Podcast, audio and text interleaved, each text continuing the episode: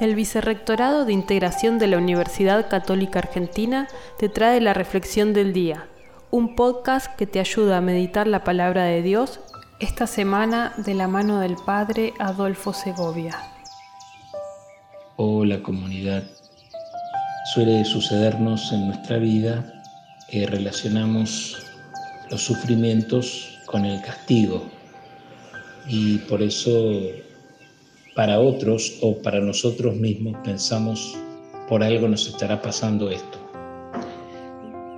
Jesús en este Evangelio del tercer domingo de Cuaresma nos ayuda a desarmar esta creencia pagana, mágica, como que el sufrimiento siempre tiene que ver con la consecuencia de una mala acción.